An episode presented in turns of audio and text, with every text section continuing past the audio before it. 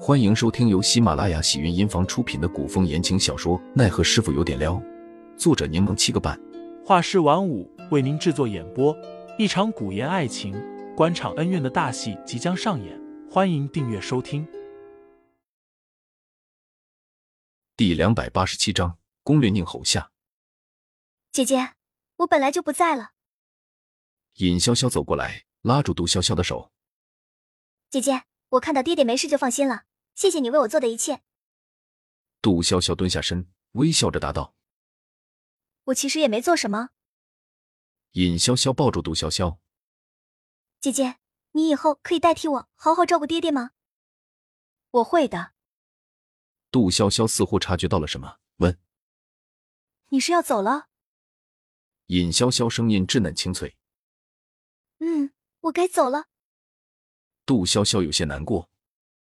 尹潇潇摸着杜潇潇的脸，笑容灿烂。姐姐，你不要伤心，我是要去找娘亲和绿姨，我好想好想他们。你放心，我一定会好好照顾你爹的，杜潇潇说完，又改了口。好好照顾我们的爹爹。少女的身体慢慢变得模糊，接着犹如一团雾气，慢慢消散。喂，杜潇潇，要不要我给你扎一针？杜潇潇听到有人叫自己，猛然惊醒过来。我睡觉前一动来动去，又呼吸急促的，这是又做噩梦了。一旁的白灵正撑着头盯着杜潇潇，不知从哪儿抽出一根银针，问她要不要我帮你扎几针？不必了，说不定以后都不会再做噩梦了。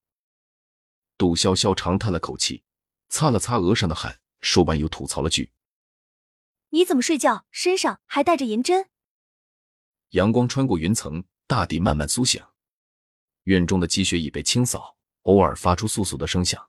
树上的积雪开始融化，又如一大团棉花掉落在地。”杜潇潇与白灵昨夜睡得太晚，竟都赖床还未起。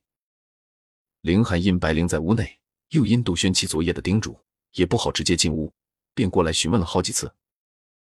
小峰说小主子无碍，只是在睡懒觉，况且白姑娘还陪在身边，林公子就放心好了。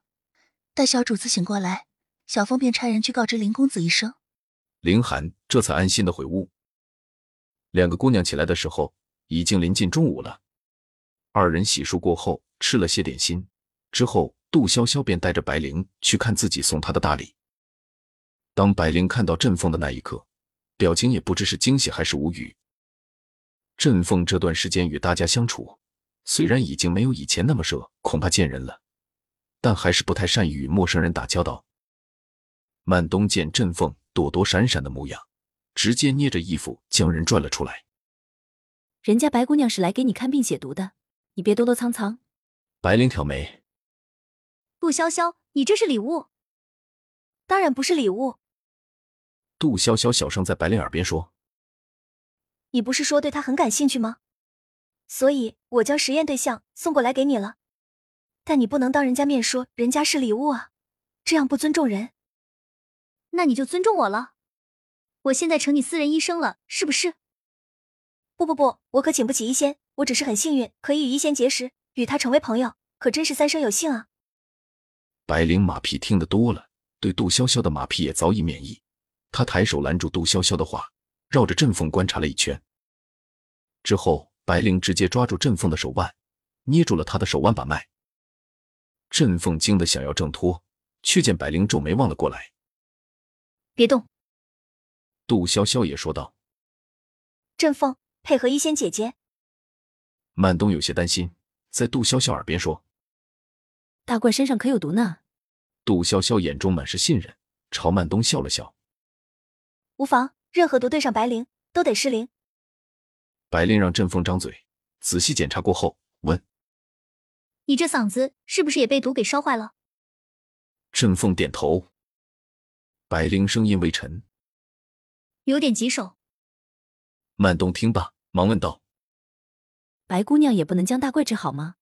大怪，：“白灵看了眼振凤，自信的笑着说可以将你的大怪治疗成普通人的模样，也可以去除他身上的毒性。：‘曼东一听，快速的看了眼振凤，红着脸小声辩解了句。